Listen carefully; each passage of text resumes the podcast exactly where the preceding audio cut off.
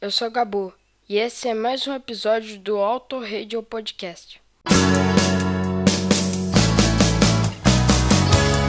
Take me out tonight.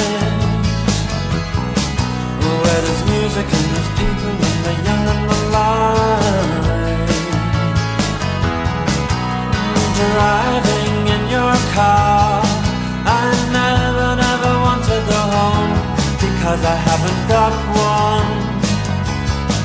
anymore. Take me out Because I want to see people and I want to see life Driving in your car. Oh please don't drop me home Because it's not my home, it's their home and I'm welcome no more.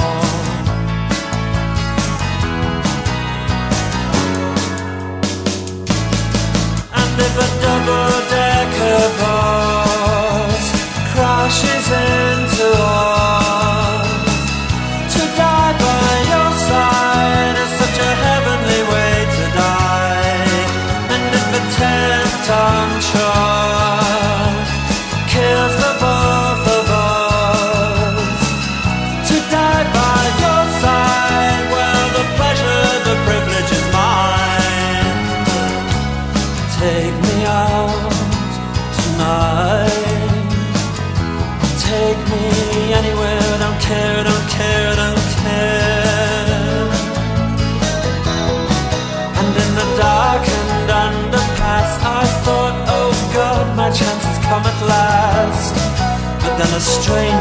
gripped me, and I just couldn't ask.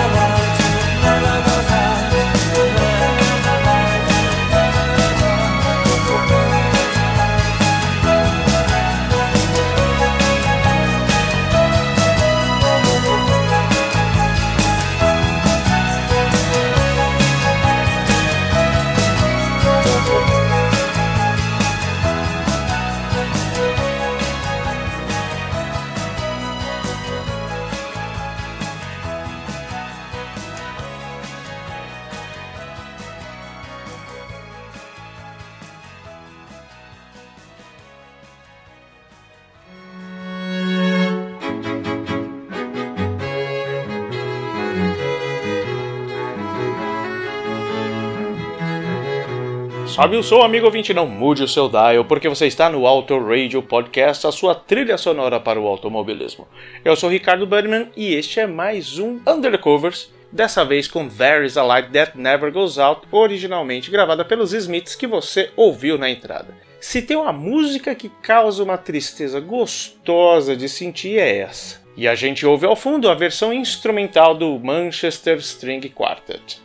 Nós já passamos por There's a Light That Never Goes Out quando falamos do álbum The Queen is Dead no Discoteca Perdida número 29, lançado em 18 de junho de 2020. Mas eu acho que esse clássico oitentista merece sim um Under the Covers, algo muito específico.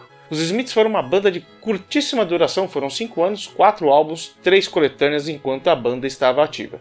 A gente pode pedir uma licença e incluir nesse período o registro oficial ao vivo, o Hank, de 1988, mesmo a banda tendo terminado em 87. E aqui para o Brasil, a época das coletâneas deles nem eram tão coletâneas assim pra gente, porque os singles mal chegavam por aqui. A faixa The Boy with the Thorn in His Side abriu caminho para a banda por aqui, nas rádios, em tudo quanto era lugar, em, em, em programas de vídeos, né? Que não tínhamos a MTV aqui. E a gente teve esse single publicado aqui também. Posteriormente, o single de Panic também teve essa sua versão nacional. Assim como The Boy e outras faixas que chamavam a atenção da galera já. Em 86 a gente ouvia nas rádios Big Mouth Strikes Again e também a música que é o nosso foco de hoje.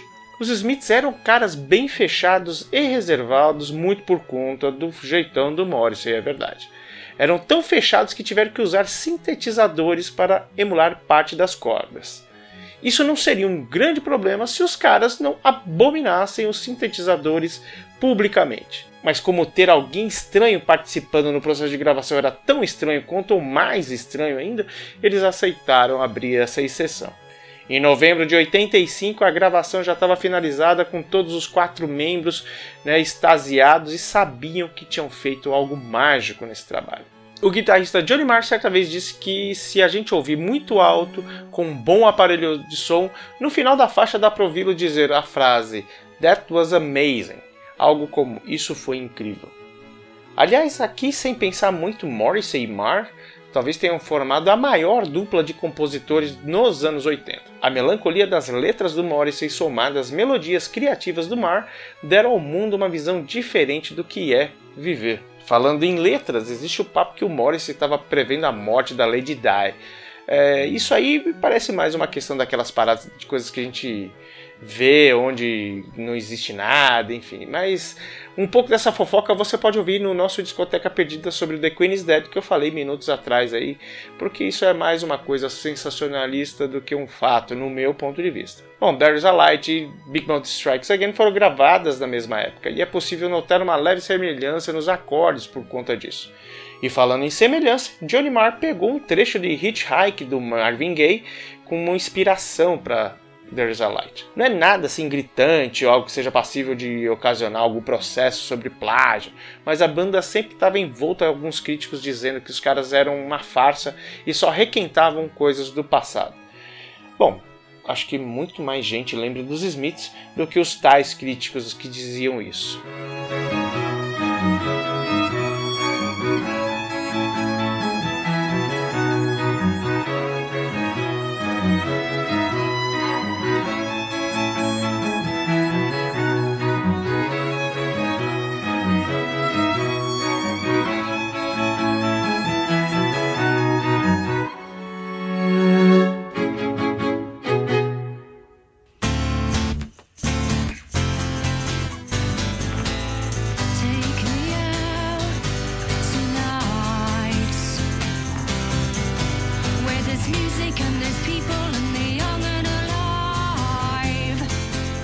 Fundo você ouve uma apresentação dos Cranberries em rádio na voz da saudosa Dolores O'Riordan.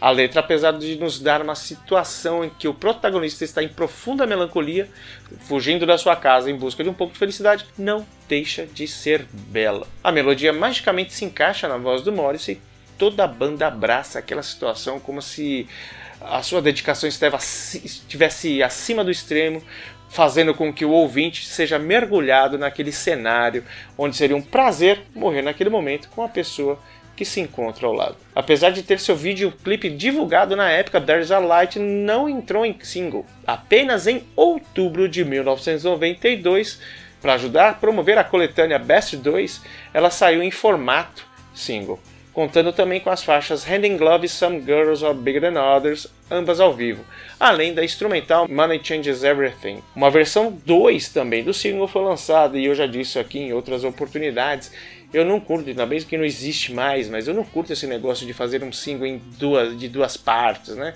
Single a single e acabou, cara. Mas eles lançaram assim, e essa segunda era, no meu ponto de vista, mais interessante. Vinha com Hand in Glove, I Don't Tell You Anything e Jean, todas na voz de Sandy Shaw nos vocais. E isso se deu porque o Morris é grande fã da veterana dos anos 60 e eles criaram uma grande, grande amizade entre a cantora e a banda. Né? Sandy Shaw que a gente falou aqui no Under the Covers do Burt Bacharach em outras oportunidades aqui também. Uh, uma grande, uma grande cantora. Quando as coletâneas surgiram, né, as coletâneas Smiths, principalmente no Brasil, parece que a banda ressuscitou.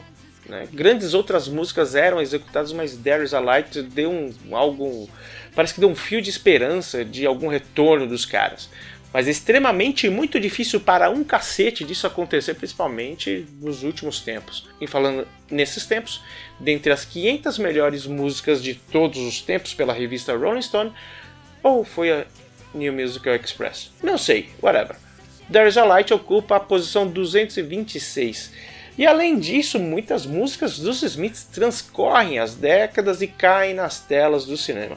Não foi diferente com There's a Light no filme 500 Days of Summer, ou 500 Dias com Ela, em uma cena onde o ator Joseph Gordon-Levitt está no elevador e Zoe Deschanel, do Sheehan Hink, que também é protagonista no filme, entra e correndo no elevador e algo acontece ali, com um gosto parecido por música Zoe diz pro Joseph que também gosta dos Smiths, mas ele não acredita no que ouviu, porque ele tá ouvindo o som no talo com o fone.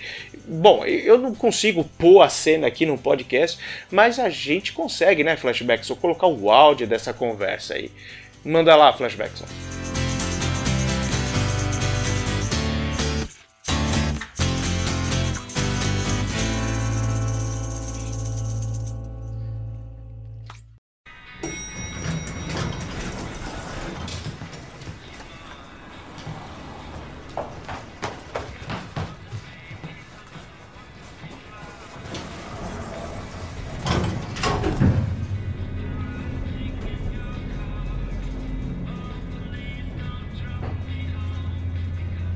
Smith?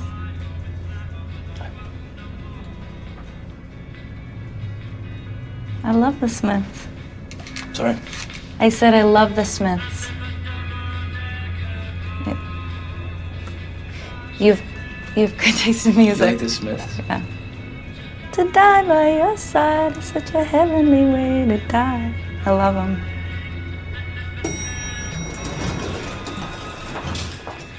Holy shit.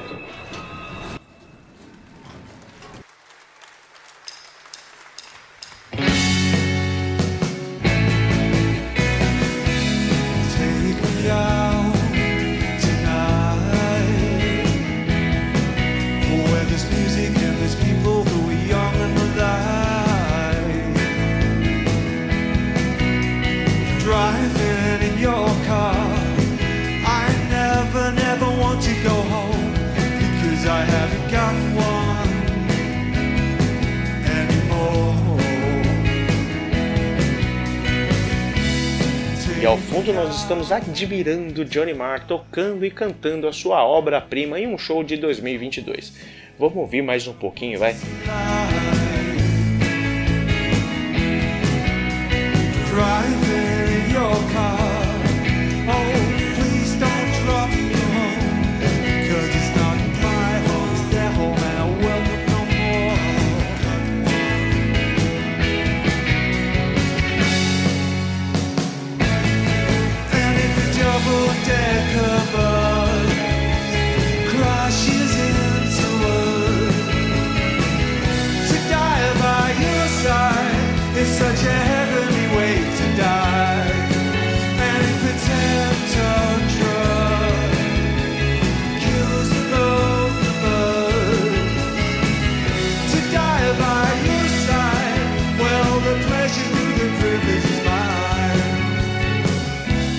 Sensacional. Eu ainda ia colocar aqui no programa uma versão do Dinho Ouro Preto, vocalista do Capital Inicial, extraída do seu álbum Black Heart de 2012, um álbum solo, né?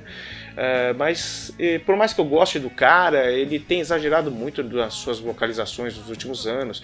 E não é uma crítica, não, quem sou eu? Não canto porcaria nenhuma. Mas me agradava muito mais quando ele não exagerava tanto. É, mas a música estava lá, ele estava lá, ele fez um excelente álbum de covers com uma tracklist fantástica também. Tem Nick Cave, por exemplo, tem um monte de banda legal é, e colocou There's a Light That Never Goes Out, que sem dúvidas é uma das melhores canções de todos os tempos. Pois é, crianças, mesmo em uma situação difícil, quando você quer sair sem rumo no mundo, injuriado com o mundo que não te entende, sempre haverá uma luz que nunca se apaga. E às vezes a música é seu único amigo. Isso aí é outra banda que disse aí. Mas não se esqueça nunca das músicas que salvaram a sua vida. E essa é uma referência a outra música dos Smiths, então acho que como eu estou enrolando agora, tá na hora da gente fechar o programa. Vamos nos encantar com um baixo no rockabilly dos espanhóis do Radioactive Kids, extraída da versão japonesa do seu primeiro álbum lançado em 2014. Depois vamos com o som estourado das americanas do Dum Dum Girls, extraída do EP He Gets Me High de 2011.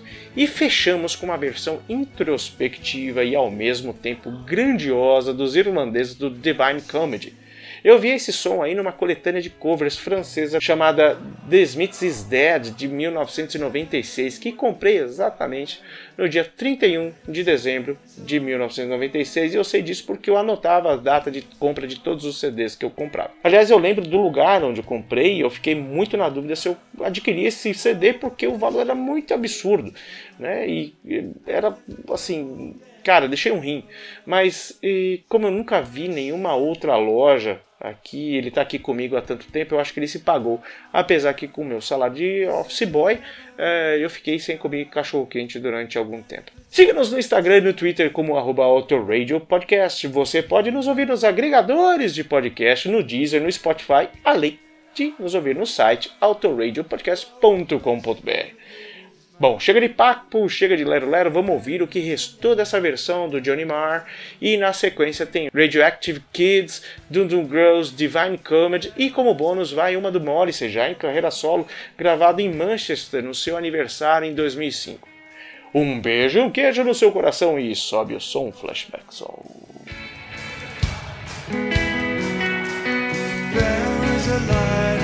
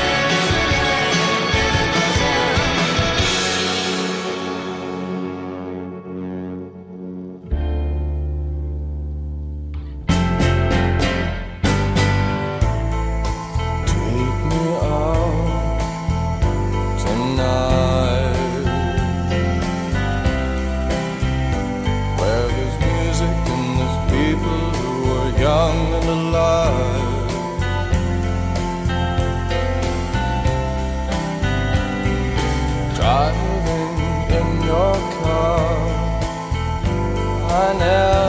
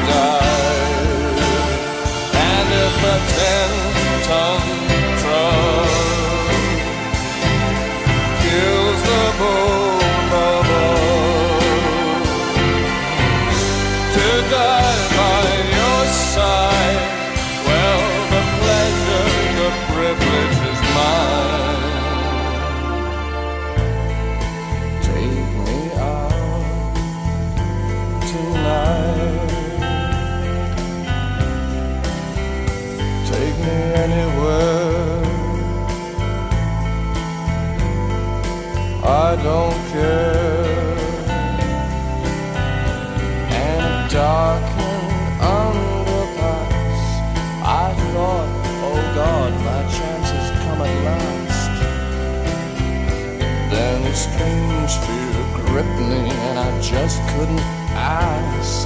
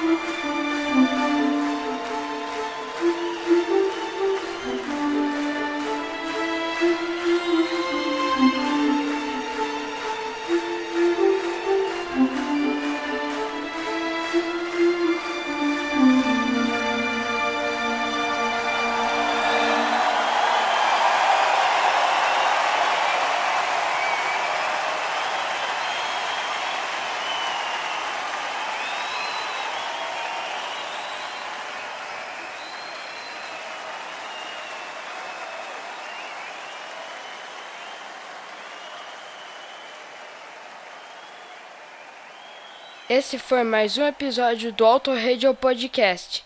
Tchau!